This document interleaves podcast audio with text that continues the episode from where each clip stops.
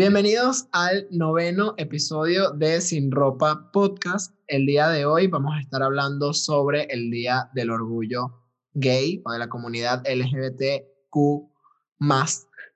Este, vamos a estar hablando sobre por qué se celebra este día, cuáles son los puntos de vista que hemos vivido Carlos y yo a lo largo de pertenecer a esta comunidad, este, vamos a estar hablando también de, de, cosas que se deberían hablar porque creo que esto es un tema que precisamente radica en hacerlo visible, en entender que todos tenemos una persona o somos una persona que está dentro del espectro y que creo que es necesario comenzar a hablar de, de estos temas porque a pesar de que en mi generación creo que podrían estar un poco más normalizados, falta mucha información en otros y creo que es como el mensaje que se deberían llevar de este episodio, así que espero que lo disfruten. Sin ropa es el programa donde vamos a hablar de todo.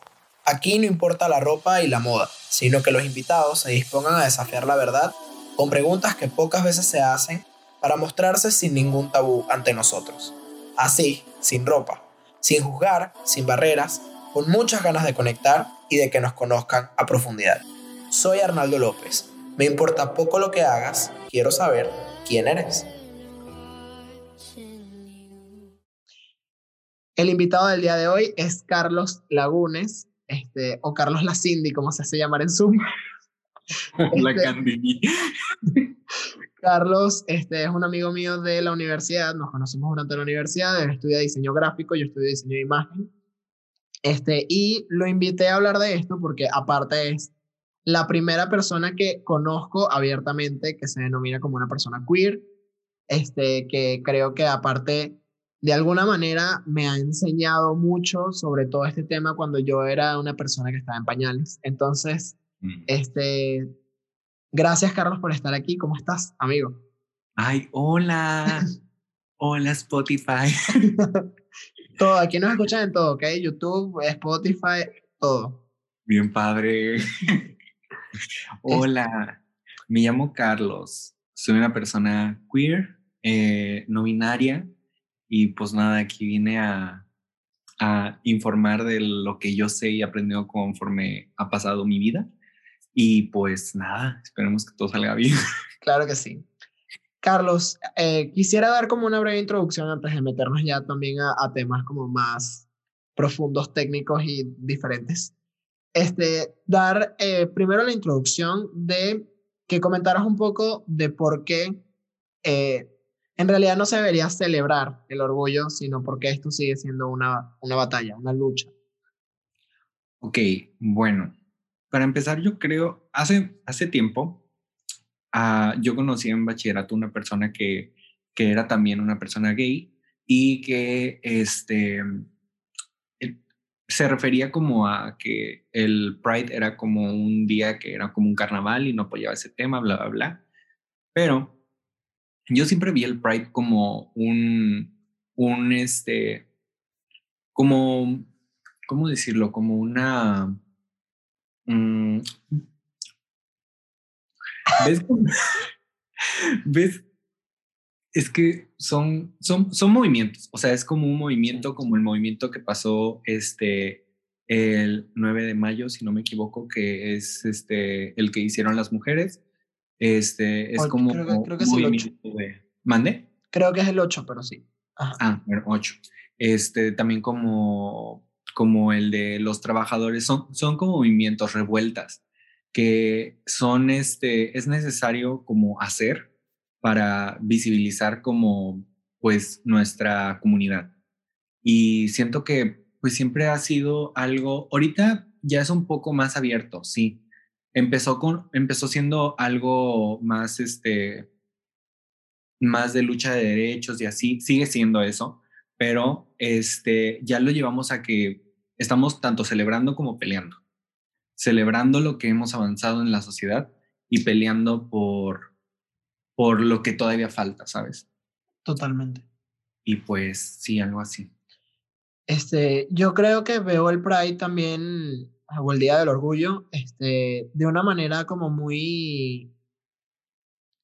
O sea, creo que hay mucho mito alrededor de esto y creo que por más de que todos los años hagan post sobre esto es algo importante, esto sigue siendo una lucha en cuanto a derechos, porque precisamente no hay igualdad de derechos para personas que forman parte de la comunidad, a diferencia de una persona heterosexual. Este, quiero también decir que esta es la primera vez que yo hablo abiertamente de esto. Esta es mi primera vez hablando públicamente como una persona gay, prácticamente. O sea, siempre he hablado como una persona gay, pero esta es la primera vez hablando de este tema abiertamente. Y bueno, las personas que se estén enterando, pues bienvenidos. Este, Veo el Pride de una manera donde hay que celebrar algo que por mucho tiempo nos han enseñado a silenciar, a odiar de nosotros, a verlo como si esto es un pecado, que comprendo que a lo mejor alguna religión o lo que sea exista de esa manera, pero obviamente no lo predico. Este, y aparte desde un punto de vista donde hay muchas personas que lucharon y que murieron por el hecho de que nosotros podamos estar el día de hoy hablando relativamente abierto sobre este tema. Sí. Falta mucho que luchar, falta mucho que lograr dentro de la sociedad. De hecho, eh, investigando, todo esto inicia obviamente desde los disturbios de Stonewall este, en Estados Unidos y por eso es el 28 de junio de todos los años, es el Día del Orgullo Gay pero se hace porque precisamente nace esta revuelta donde murió mucha gente, la policía atacó brutalmente a personas que estaban reclamando por derechos que deberían ser nuestros, o sea, que ya deberían existir, simplemente por el tema de que somos personas, igual que todos. Y creo que, que hay que volver un poco a lo básico para entenderlo, sin importar tu raza, sin importar tu religión, sin importar lo que sea, tú eres un humano que debe tener los mismos derechos que todos los demás. Que no exista ese privilegio del que mucha gente habla. Carlos, quisiera yo preguntarte cómo fue, primero, cómo fue tu proceso, porque es, o sea, soy una persona que te conoce desde hace mucho y sé que primero fuiste, o sea, te reconociste como una persona gay. Y luego, conforme pasó el tiempo, fuiste, fue que fuiste descubriendo otra parte de ti. Entonces, me gustaría escuchar cómo llegaste a esa conclusión a día de hoy. Ay, pues fue bien complicado. Para empezar, porque pues mi familia no, no era una familia tan abierta, siempre tuvieron estas ideas muy machistas, misóginas, eh, LGBT-fóbicas, eh, estos ciertos comentarios que decían y siempre hacían menos como a las personas este, de, la comunidad.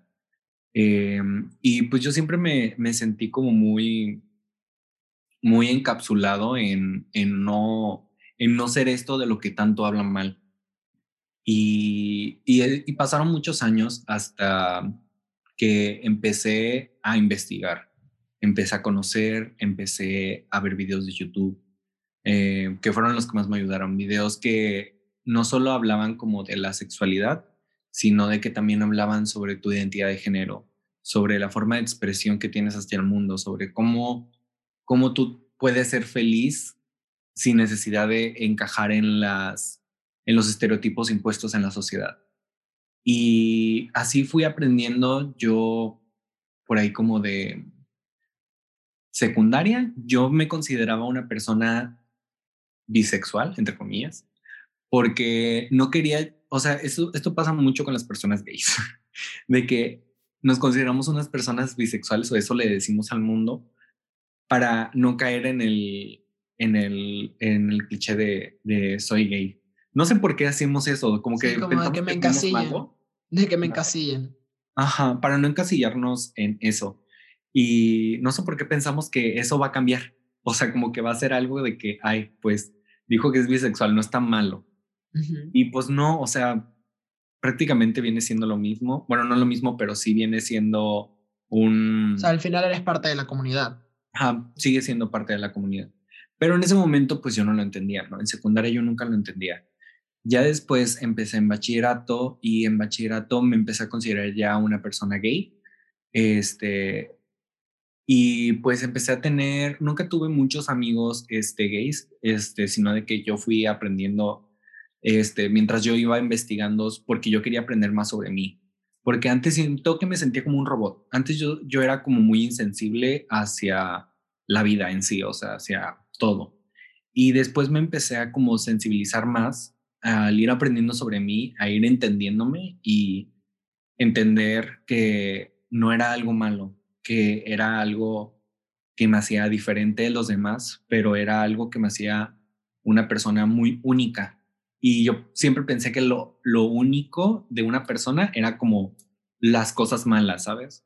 Como que lo, lo catalogaban las personas en de que, pues, si eres como diferente, es como algo malo. Y es como de que siempre tienes que seguir esas reglas este, y estereotipos que se ponen.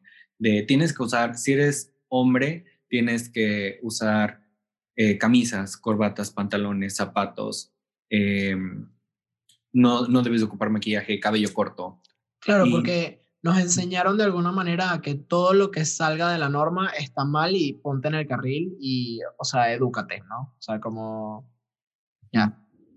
Sí, y yo pues mientras más iba informándome, fui aprendiendo más sobre el tema, fui sabiendo que pues eso no era algo malo, sino de que era algo, era parte de mi persona. En universidad, cuando empecé universidad, yo conocí a mi mejor amiga que se llama, y gracias a ella empecé a, a conocer más sobre el mundo LGBT, a conocer más sobre este, todo lo que tiene que ver con la comunidad a entenderlo y, esto es muy importante, tienes que empezar a deconstruir tu pensamiento para poder construirlo de la mejor manera que, de la manera correcta que es, que es, este, pues, conociendo el mundo. O sea, no puedes solamente andar por la calle hablando de, de algo que no conoces en realidad. Y yo fui aprendiendo eh, conforme yo estuve con, yo conocí a mi mejor amiga Emma, y después yo eh, empecé a explorarme a mí mismo, a conocerme, a, saber qué es lo que me gusta, qué es lo que me gusta hacer, cómo me gusta verme, cómo me gusta eh, que las demás personas me vean y no cómo me, cómo, cómo mis papás me dicen que me debo de ver o la sociedad me dice que tienes que hacer esto para ser una persona como bien. Y sobre todo porque, bueno, quiero también tocar un tema aquí que creo que es muy importante y se debe hacer visible también. Creo que la sociedad mete en comunidad gay como solamente gay y lesbianas o bisexuales. Y sí, en ese tipo de casos obviamente forman parte de la comunidad y sí hay un, un, o sea, una sexualidad, digamos, determinada de las cosas que te gustan y que no te gustan, ok, está bien, pero sobre todo cuando, se, cuando tiene que ver con definir sexualidad e identidad de género, las personas se confunden. Sí. Porque no lo logran comprender, o sea, la verdad estamos acostumbrados como sociedad a, a, ver cualquier otro tipo de cosas y a lo mejor puede ser comprensible el hecho de que un hombre con un hombre o una mujer con una mujer exista, pero ¿cómo voy a entender a una persona que no se identifica ni con uno ni con el otro? Entonces está muy, o sea, por eso te invité, la verdad, porque siento que formas parte de este espectro, pero de una manera muy diferente a la que pertenezco yo. Y de alguna manera, dentro de ese espectro, yo sigo teniendo más privilegio que tú dentro de la sociedad. Entonces, quería preguntarte, primero y principal, ¿cómo, cómo ves esta parte del tema de la identidad de género? ¿Cómo, cómo, primero, ¿cómo te defines hoy en día y cómo descubriste esa definición? También, ¿cómo te gusta que se refieran a ti? Este, etcétera. Y aparte, ¿cómo ha sido? O sea, ¿cómo ha sido llegar a este punto y cómo las personas han reaccionado ante esto? Porque siento que sí, a lo mejor hay muchas personas como yo que te hemos aplaudido y que nos encanta que tú estés siguiendo y que estés bien determinado en qué es lo que quieres y que no te importe lo que te digan, pero probablemente has tenido malas experiencias como todo. Entonces, me gustaría escucharlo. Sí, bueno, yo me considero hoy en día, a partir de todo lo que fui aprendiendo, una persona no binaria, eh, gay, eh, y mis pronombres que me gusta que ocupen hacia al referirse hacia mí, pues puede ser él, ella o ella. No, no me importa realmente cuál término ocupen hacia mi persona, solamente con que sea con respeto, todo está bien. Y pues bueno, yo fui conociendo eh, el espectro no binario, eh, conociendo drag queens. Empecé a conocer lo que es este bueno, no el ambiente drag, porque nunca he estado como en un ambiente drag, pero sí a conocer como más sobre las personas drags, sobre las personas no binarias, sobre las personas este, queers, que son, somos un tipo de, de, personas muy únicas en, en, expresión de género, que no, no, no vamos acorde a un, a un yo tengo que ponerme esto, yo tengo que ponerme lo otro. Al menos en mi caso, es un yo no, yo no me pongo algo para sentirme como un género. Yo me pongo algo para sentirme yo no me, no hago algo para sentir que pertenezco a cierto, a cierto, em, a cierto sexo. Me, me, yo hago algo para sentir que yo estoy haciendo algo bien para mí y para sentirme feliz yo. Al principio era un tema complicado por mis papás. O sea, mis papás siempre, pues, eh, trataron como de minimizar eso. Siempre, siempre fui una persona no, no afeminada. Bueno, sí, era una persona muy afeminada, verdad. Siempre fui una persona muy afeminada. Y este, mis papás pues siempre como que trataban de erradicar eso. Como de no hagas esto, no hagas el otro, no te comportes así, no hagas este, esta, esta expresión con tus manos, o no hagas, no, no te tienes que dejar el cabello largo, o no tienes que ocupar este tipo de ropa no tienes que ocupar ciertos colores. Y este, yo empecé a, conforme yo fui experimentando, empecé haciéndolo con maquillaje, que pues era, para mí el maquillaje es como un arte. El maquillaje puedes expresar todo. Todo, todo, todo lo que tú quieras lo puedes expresar a través de, de tu maquillaje. Y a mí también me hace sentir, este, como yo, o sea, me hace sentir cómodo tener maquillaje, que es algo que estoy intentando como controlar porque no, el maquillaje no me hace a mí, pero pues es algo como que yo me puse como una máscara, ¿sabes? Así como de que esto me hace sentir seguro, pero ya vamos ahí, este, como... Porque aparte es una manera de expresión y de arte, o sea, al final entiendo lo que dices, porque obviamente no es como si tú salieras drag o no es como si todas las drags salieran en modo drag todos los días, o sea, estamos de acuerdo que no es el tipo de vida que llevan. Sí. Eh, digo, no siempre, o sea, me refiero a que es algo que muchas veces se reserva a la tarima y el show y al lugar en donde estés. O sea, obviamente una persona no va a andar peluca y maquillaje y todo esto todo el día. Creo que se vuelve también, o sea, me gustaría aclarar el tema de que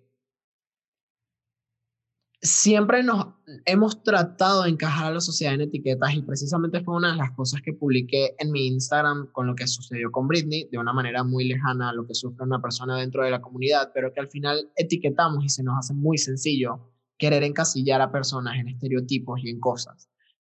La verdad para mí fue muy difícil el proceso y no precisamente porque no tuviese apoyo, o sea, yo tuve y lo digo, o sea, sin vergüenza alguna tampoco, pero yo no sé que soy privilegiado dentro de donde estoy porque mi familia me aceptó, eh, mis hermanas me aceptaron, este, mis amigos también, o sea, yo nunca tuve la experiencia de dejar de contar con alguien por el hecho de que me gustara un hombre. Sí. O sea, jamás sucedió eso, pero sí fue algo donde yo experimenté muchísimo, fue allá en México, porque vi que la sociedad lo, lo, aceptaba más. Entonces, ¿qué sucede? Pasa toda esta parte y, y llego a un lugar donde hay tantas cosas nuevas, hablo literalmente todo, o sea, país, eh, colegio, este, todo, absolutamente todo era nuevo y entonces empiezan a existir estas dudas dentro de mí que venían desde antes, pero que nunca se habían escuchado tan alto en mi cerebro. Que mm, tenía miedo. O sea, literalmente yo lo que tenía era miedo.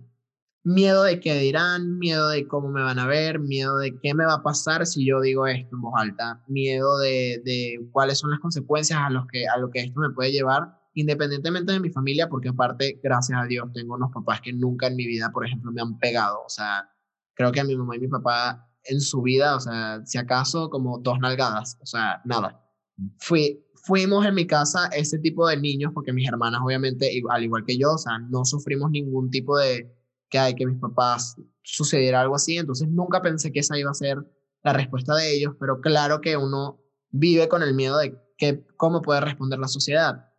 Estamos viviendo en una situación donde hay muchos crímenes de odio hacia personas de la comunidad, de que nada más por saber que tienes este tipo de, de gusto hacia una persona o de este tipo de identidad como persona y te atropellan o te caen a golpes o lo que sea, porque la homofobia existe y está ahí. Sí.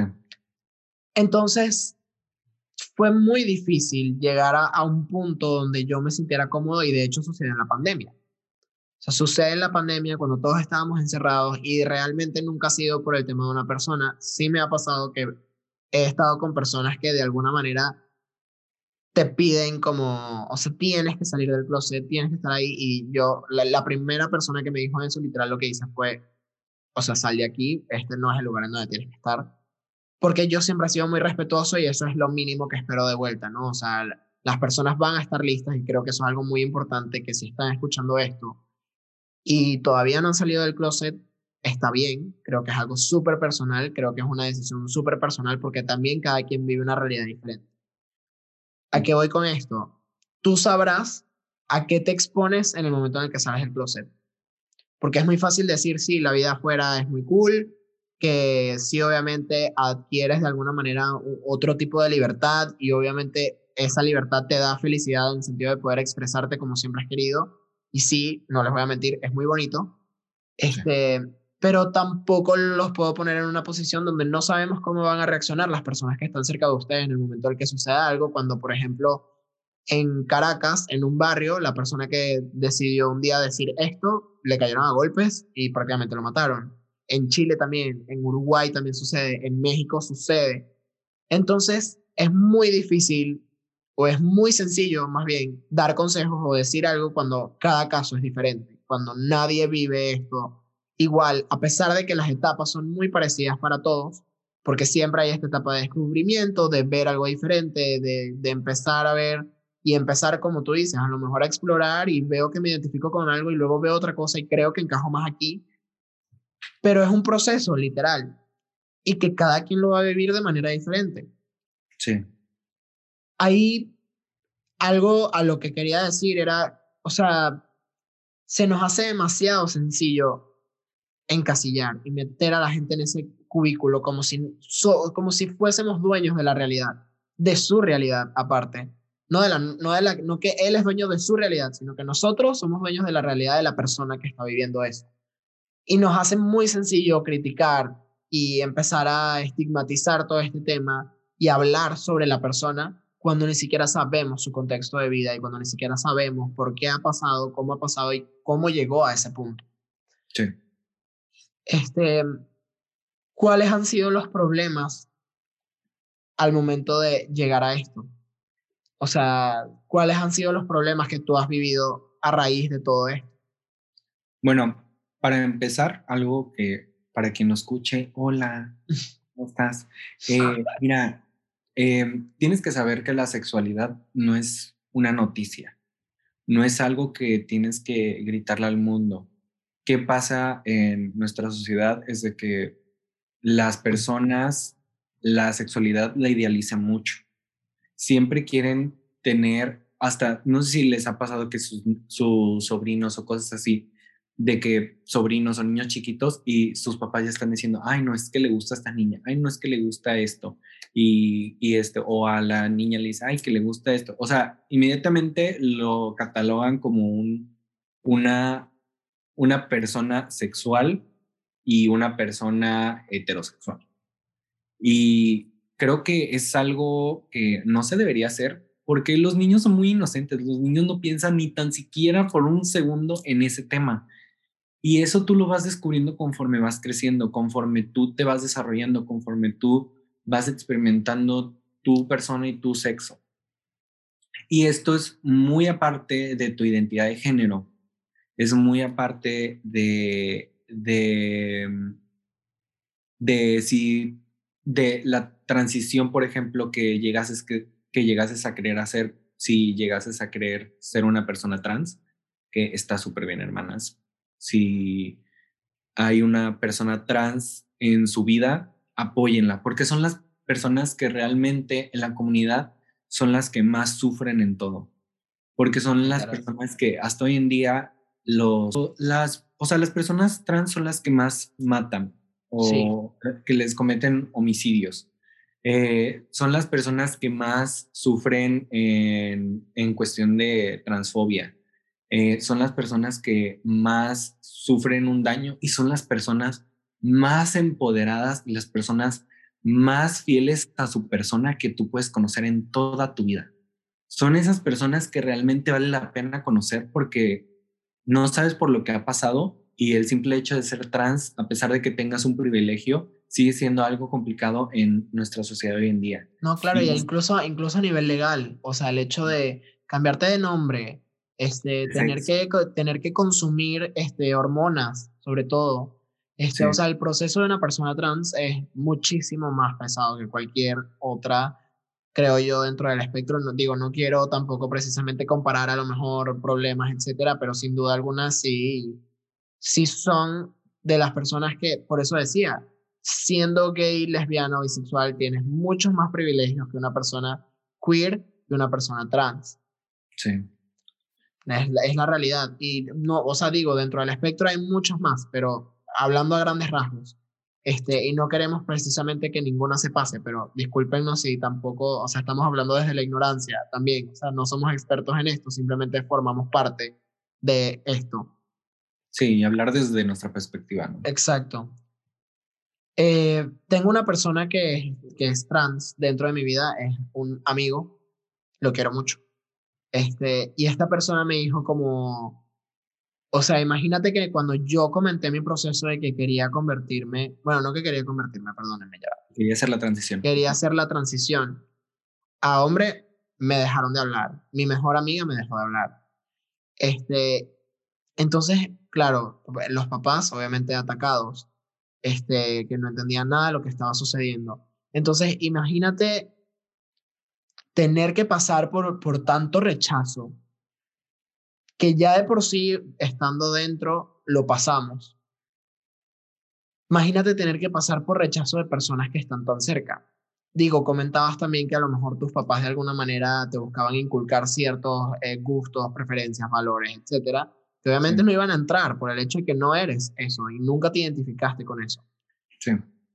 Este, pero imagínate entonces, no solamente que te traten de cambiar, sino el hecho de que ya ni siquiera se esfuercen en hacerlo, sino que literal es, no quiero estar cerca de ti, ¿no? Por lo que representas. Sí.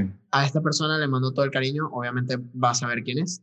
Este, pero, pero es, es algo, y precisamente es la intención del episodio, ver que es una realidad y que está ahí por algo. Obviamente, si estás escuchando esto y estás fuera del closet, me encanta ver el orgullo también, sí, como una fiesta y como una celebración, porque se han logrado muchísimas cosas. Estamos hablando que esto es un día significativo desde el 69. No es tan lejos. No. O sea, no es para nada lejos. Esto no tiene mucho tiempo. Tiene mucho tiempo sucediendo, pero conmemorándose tiene muy poco tiempo. O sea, relativamente es algo nuevo. Entonces, Claro que se han logrado cosas a raíz de esto, gracias a Dios, esto, bueno, no gracias a Dios, gracias a la evolución y a todas estas personas han sucedido varias cosas. Y gracias a la visibilidad. Exacto. Creo que ayudó. Creo que, que una, o sea, una de las cosas más importantes durante esto es precisamente entender que todos tenemos una persona cerca o que puede ser esa persona que está dentro del espectro y que no lo sabe. Justamente hoy, antes de decidir hablar de, bueno, no de decidir, antes de empezar a grabar, estaba hablando con un, amigo. Y estábamos hablando precisamente de eso, del privilegio, y le comentaba que, que de alguna manera yo obviamente el día de hoy estoy saliendo del closet ante la sociedad, mucha gente ya lo sabía, como Carlos, pero mucha gente ya lo sabía, sobre todo aquí en México, y yo decidí, cuando, cuando decidí salir del closet el año pasado con mis papás, salí del closet con mis amigos más cercanos que estaban en Venezuela y que no estaban aquí porque los de aquí ya sabían. O sea, yo aquí poco me escondí luego de que llegué, realmente. Pero con mis amigos de Venezuela les conté no sé qué y tal, y le comentaba que fui tan aceptado que de alguna manera yo me creí que, que yo era una persona con privilegio. Digo, no era como si me lo repetía, ¿no? O sea, como, ah, sí, no, Arnaldo es lo máximo. No, pero de alguna forma se me seguían haciendo ajenos los problemas de la comunidad. Y justamente hoy conversando le, comenté eso, o sea, imagínate, porque sé que esta persona también es gay y a esta persona no le fue mal, tampoco le fue bien, pero fue una persona que siguió su vida y ya. Este, pero le dije, imagínate las personas que de verdad les cayeron a golpes por esto. Imagínate la cantidad de personas que murieron por esto. Imagínate la cantidad de personas que se van a topar con esto. Y el día de mañana, que yo me quiera casar, que quiera formar una familia, que quiera adoptar un bebé en caso de que quiera adoptar, en ese momento veré qué voy a hacer con mi vida. No tengo planes, obviamente, pero ajá. Este, en el momento en el que llegue eso, voy a esperar a que llegue ese día para poder defender mis derechos o para poder luchar por ese tipo de cosas. O sea, tiene que llegar el día en que yo sea literalmente el que sufre dentro de la comunidad para hacerme cargo o para tener que visibilizar esto. Y por eso es este episodio. O sea, no, el privilegio lo tengo y precisamente porque tengo el privilegio de hablar por mucha gente que, por muchas personas que no pueden, es el hecho de que tengo que hablar. Tratar de utilizar este privilegio para algo de que de alguna manera sigo siendo una persona libre dentro de mi casa. Sí. Dentro de mis amigos, en, que luego nunca me tuve que esconder y que tuve el placer de que muchas personas me aceptaran, pero sé que no es el caso de muchos. Sé que yo soy una minoría dentro de la minoría, una minoría aparte beneficiada. O sea, dentro de la minoría que somos, soy una minoría beneficiada, que no es la de muchos.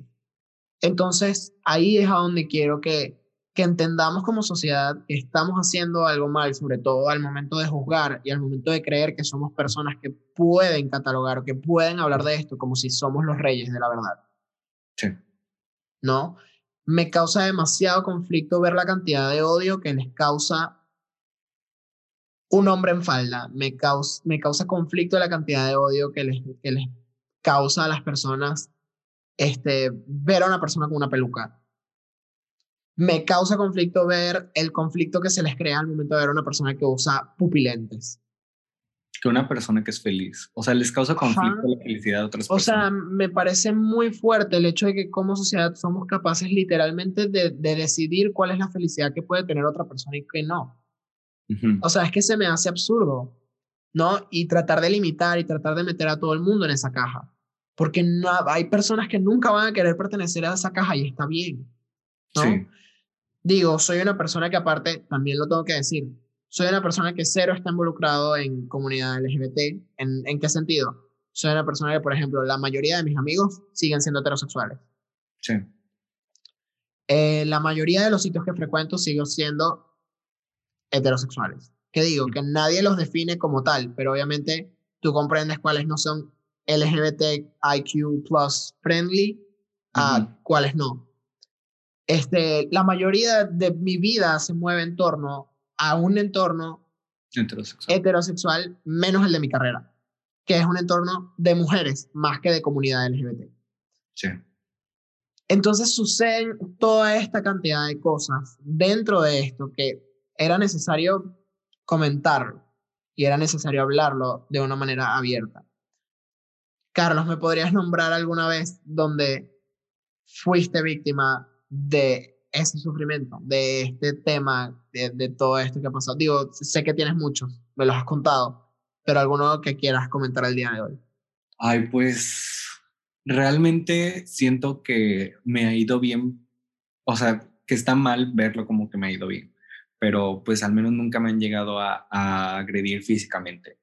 Sí, o sea, siempre todos los días es un miradas, este, que como que se dicen entre las personas como ciertas cosas, o bueno, el más como fuerte que me pudo haber pasado, creo, este fue cuando pues iba a cruzar la calle del boulevard y pues de repente pasó un coche y este y un vato de la nada así de que es que malditos hombres siempre son los pinches hombres de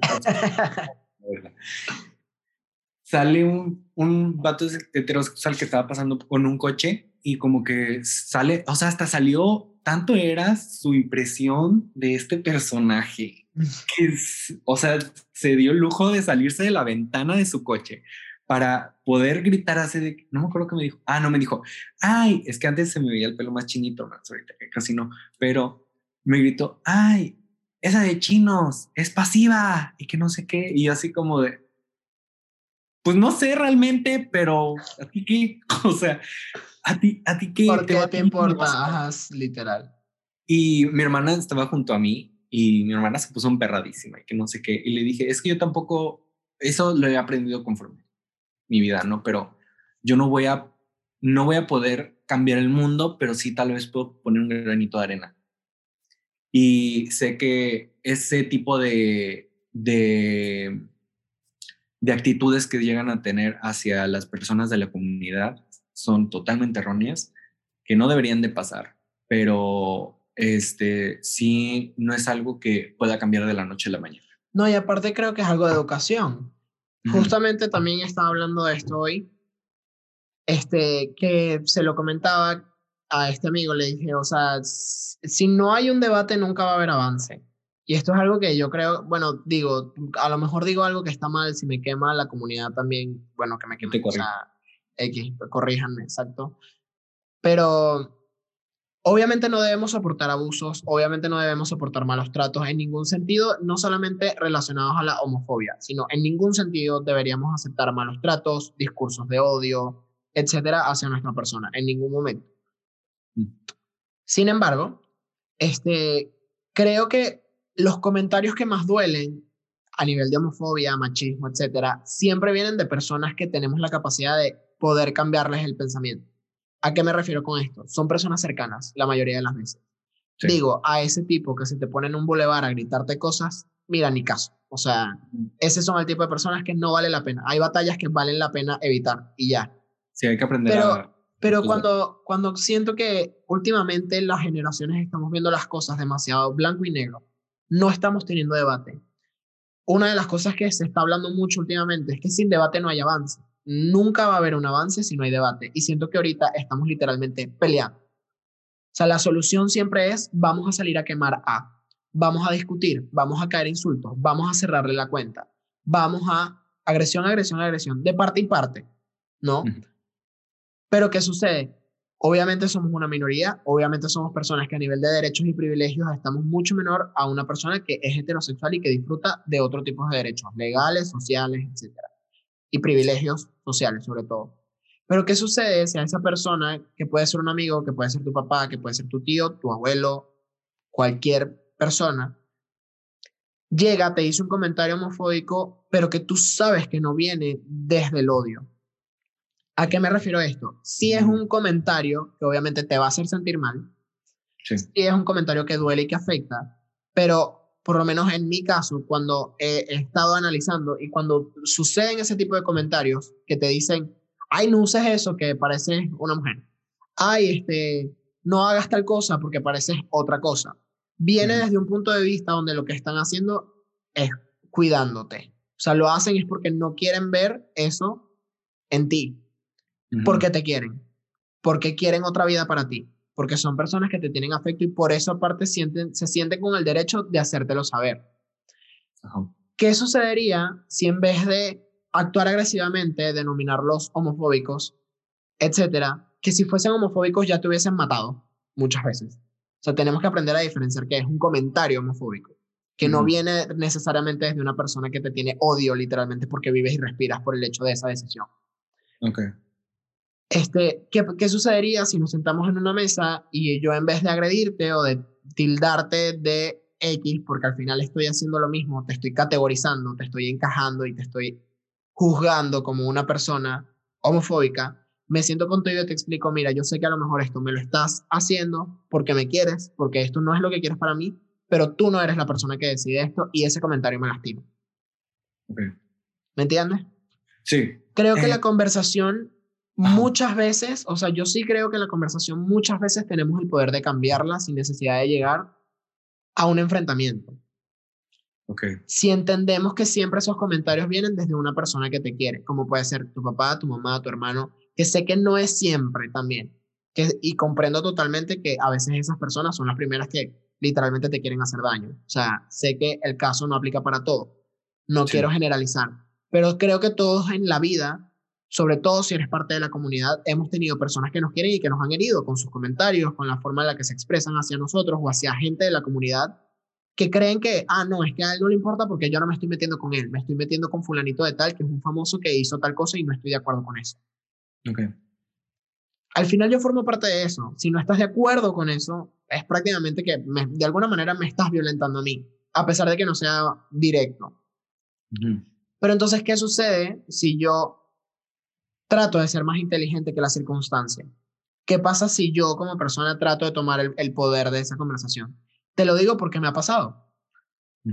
Digo, hay casos de éxito, casos de fracaso miles, pero claro que he logrado tener una conversación con una persona heterosexual que al, final tiene muchas barreras y que al final viene desde un punto de vista, primero desde el, amor muchas veces, ese comentario, desde que tienen esta concepción de que vas a ser una persona infeliz o que eso está mal y no te quieren ver haciendo algo que ellos creen que está mal.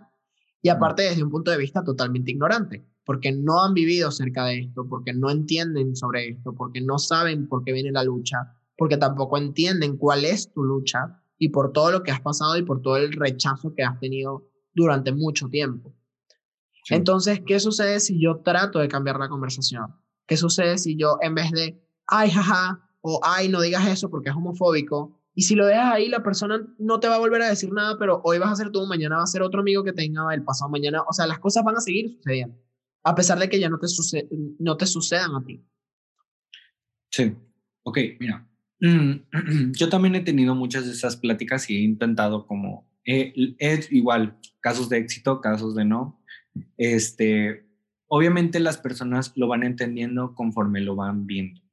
Al menos en mi caso, siendo una persona no binaria, eh, mis papás lo, lo van procesando. Igual siempre el salir del closet para, para tú con, con tu familia y así es un salir de, o sea, bueno, al menos en mi caso fue como saqué todo así de que tras, porque salí como una persona gay y como una persona no binaria, cosa que pues mis papás así de, no es que como. Y este, pues yo lo fui también de una manera como un poquito como de niña adolescente, la verdad, de que haciendo como un poco berrinche y así, pero conforme fue pasando el tiempo, yo los fui enseñando a, a no, a, a no categorizar a las personas. Todavía sigue pasando, sí, porque no es algo que yo voy a poder hacer cambiar de ellos, porque pues es un pensamiento que ya tienen y no es como que lo pueda deconstruir. Es de que ellos quieran deconstruir ese pensamiento. Exacto, y sí, no, no nos corresponde educar a nadie tampoco, estoy de acuerdo. Sí. O sea, si la persona lo quiere, yo estoy abierto a hacerlo. Lo he intentado hacer a la fuerza más como para que, a ver, te explico. Ven, yo te guío, pero es a veces les pesa tanto como esa idea que tienen impregnada en su cabeza que es como de yo no yo no yo no me voy a, a, más más allá de lo que ya tengo en mi cabeza este predispuesto de que esto tiene que ser así y así así así. Esta conversación obviamente sí puede sí puede pasar. El problema es que la persona realmente quiera entrar dentro de la conversación. Porque si no quiere, nunca va, nunca se va a llegar a nada. Puedes estar hablando y hablando y hablando y la persona siempre, aunque sepa que no, ya está dando patadas de ahogado, no va, no va a entenderlo, no va a querer, porque no lo va a querer entender. Total. Sí, creo que, que cada quien también tiene su tiempo. No podemos ayudar a alguien que no quiere ser ayudado, no podemos educar a alguien que no quiere educarse. Este, Estoy totalmente de acuerdo. Creo que también hay que tener como ese sentido común de saber, o sea, cuál batalla tienes y cuál batalla no tienes. O sea, sí, creo que es mucho de escoger eso, pero sobre todo creo que suele valer la pena cuando son personas cercanas. Por eso pongo el caso de que siempre tenemos a alguien cercano que de alguna manera nos hace daño sin querer. Este, porque precisamente lo hacen desde un lugar donde no te quiero hacer daño, pero te estoy diciendo esto por tu bien, lo hacen desde la ignorancia totalmente y por eso digo desde el amor porque aunque no estén enviando amor, del lugar de donde viene el comentario es por cuidarte, porque siento que tengo el derecho a protegerte. Eh, otra de las cosas que quería hablar el día de hoy, y creo que es una que podría ayudar a mucha gente que si se está preguntando cosas o no entiende un poco, es sobre la sexualidad.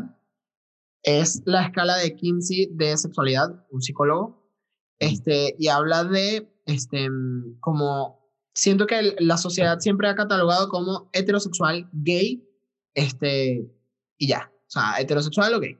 Eso es prácticamente lo único que existe para, para la mayoría de las personas. Obviamente hay muchísimos otros tipos de sexualidad. No lo vamos a tocar el día de hoy porque sería eterno, pero está la pansexualidad, está otro tipo de eh, sexualidades con las que te puedes sentir identificado. Pero esta escala de Kinsey habla de eh, etapas donde hay personas que se denominan mayormente heterosexuales o se denominan totalmente heterosexuales, pero hay otras que pues tienen cierto nivel de curiosidad este, y toda esta parte. Esto ayuda mucho y lo quiero comunicar por el tema de que en el momento en el que yo descubrí esto, entendí muchas cosas sobre mi sexualidad.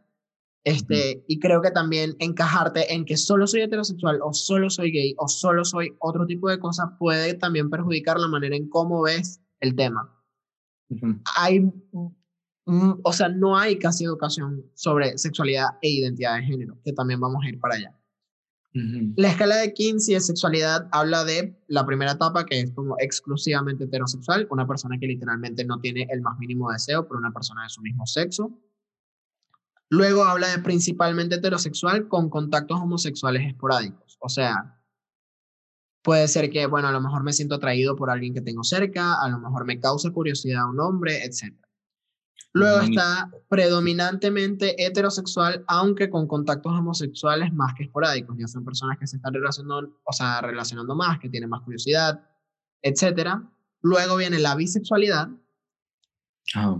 Luego, predominantemente homosexual, aunque con contactos heterosexuales más que esporádicos, o sea, una persona gay, pero que suele tener este tipo de, de relaciones sexuales igual o incluso amorosas con una persona del otro sexo, principalmente homosexual con contactos heterosexuales esporádicos que esporádicos literalmente, o sea, muy pocas veces suceden, pero pueden suceder y no está cerrado a que sucedan.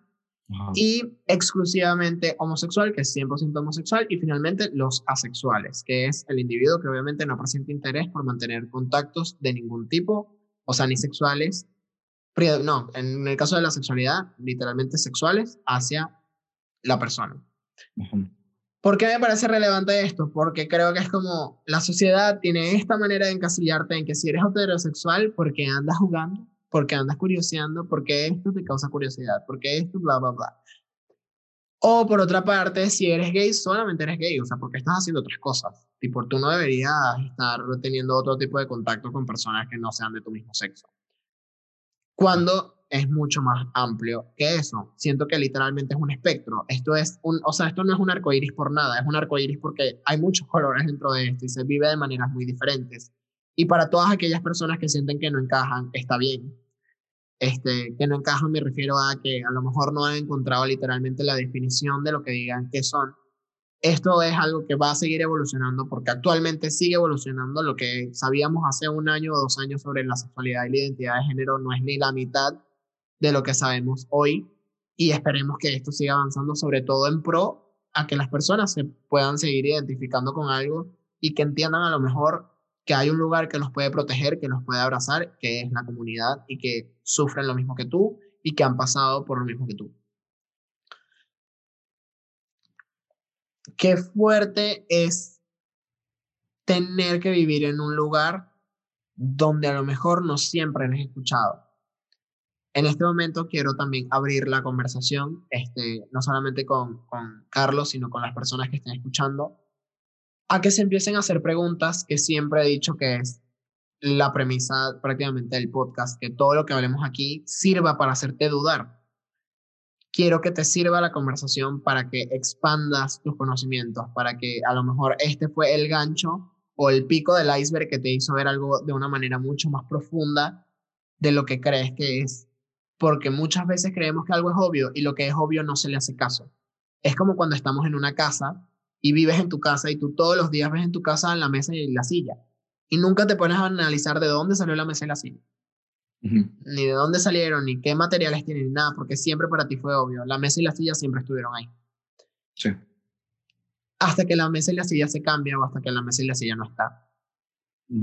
Entonces ahí empezamos a hacer notorias las cosas y eso pasa con muchos temas en la sociedad, no solamente con la, con, con la comunidad LGBT, sucede con el feminismo, sucede con, con normalizar conductas machistas, sucede con el divorcio, sucede con la religión.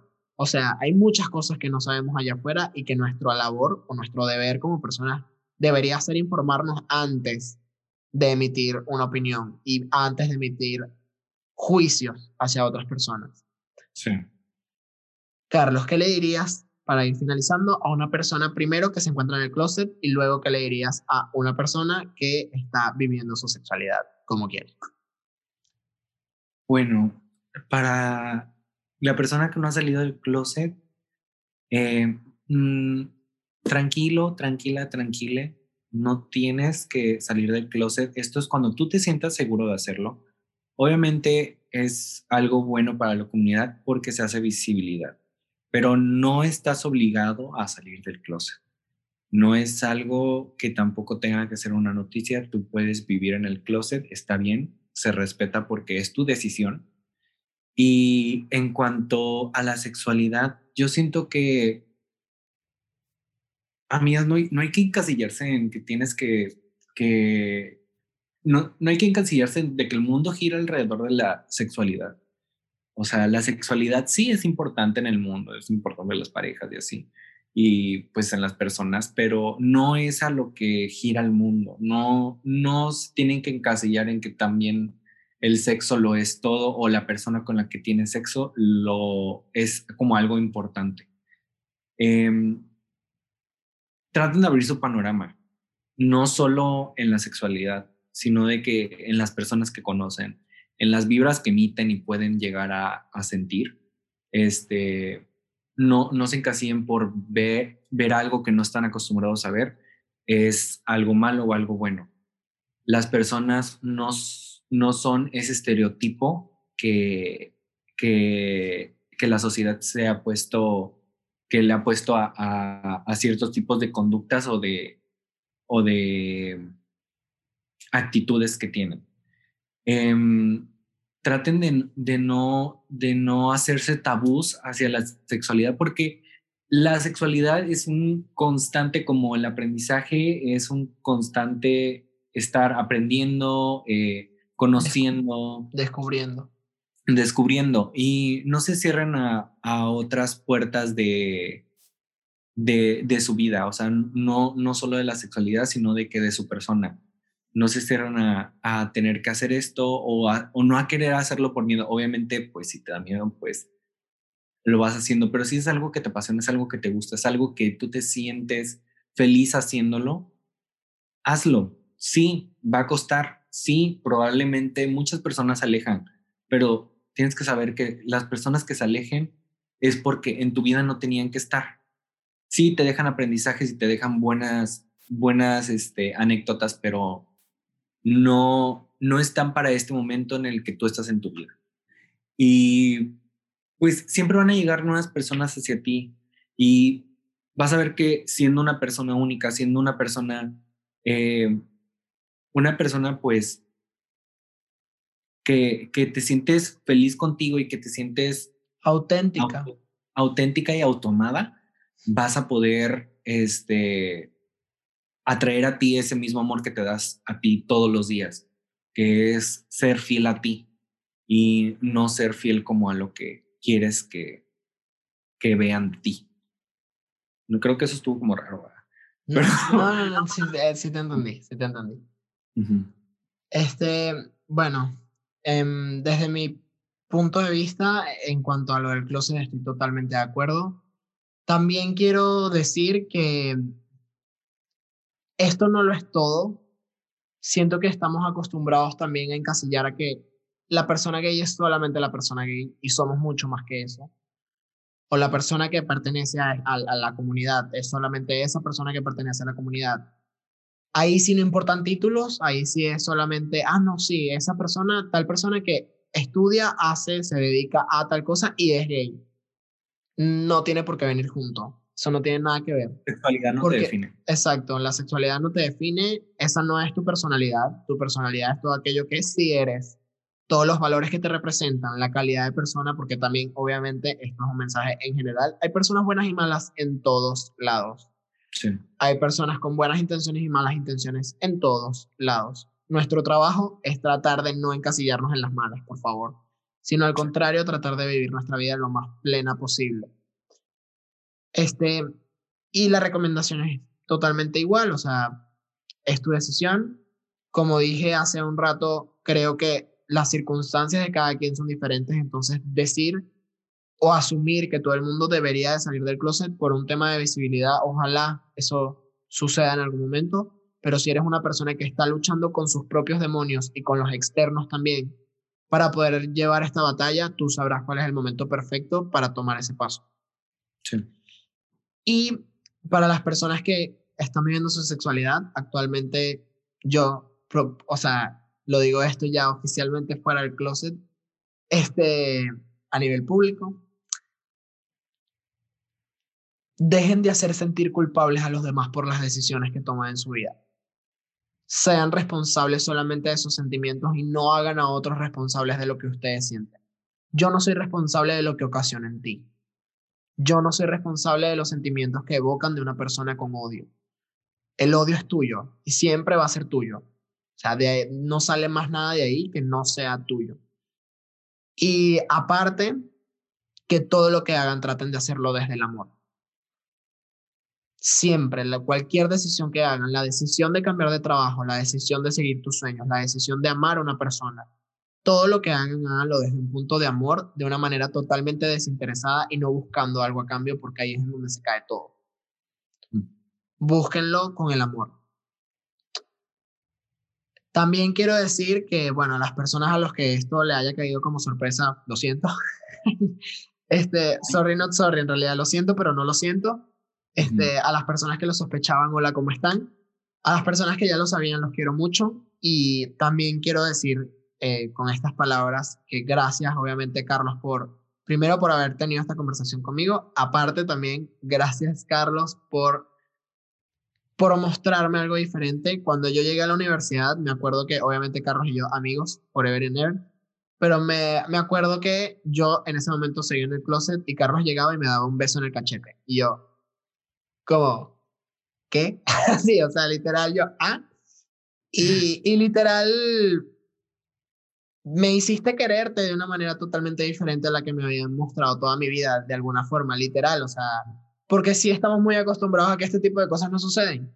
Sí. ¿Me entiendes? A que este tipo de tratos no existen o que este tipo de tratos están mal tenerlos con, con una persona a la que quieres, que es tu amigo. Den más besos entre amigos la próxima vez que vea todo yo ahora todo el mundo le voy a dar un beso en el cachete, no me importa el coronavirus. del COVID. No, obviamente, obviamente este no es el momento, pero me refiero a eso. No tienen por qué sentirse culpables y todo esto son cosas que nos ha hecho pensar la sociedad desde antes. Digo, nunca he sido de dar besos en el cachete generalmente a nadie, pero por eso me, me pareció raro y dije como, o sea, este tipo no le importa y qué cool que no le importa. Y ya luego era como, hola Carlos, ¿dónde está mi beso en el cachete? O sea, ya no me interesaba. Sí, es que este, En ese momento donde se podía hacer. Este, entonces, gracias por, por haberme también abierto la mentalidad muchas veces, por, por haberme enseñado sobre la comunidad de una manera en la que también fue súper desinteresada. Primero, a lo mejor tú ni te imaginabas lo mucho que yo estaba aprendiendo de la manera en cómo veías las cosas. Y aparte, este, quiero decir esto también, que es que esto no es problema de nadie no es problema de más nadie sino de ti. No puedes dejar de vivir tu vida por los demás. No puedes detener las cosas que te gustan o que no te gustan por los demás, porque al final la única persona que se va a llevar todas sus experiencias de vida a la tumba eres tú, más nadie. Para los demás, y esto lo he dicho en otros episodios, para los demás eres un chisme de cinco minutos y yo estoy seguro que este episodio va a ser un chisme de cinco minutos. No, hombre, que hable. Y sí, claro, no, ojalá, por favor, views, suscríbanse, denle like, comenten. Este, este, pero aparte de todo esto, pues obviamente,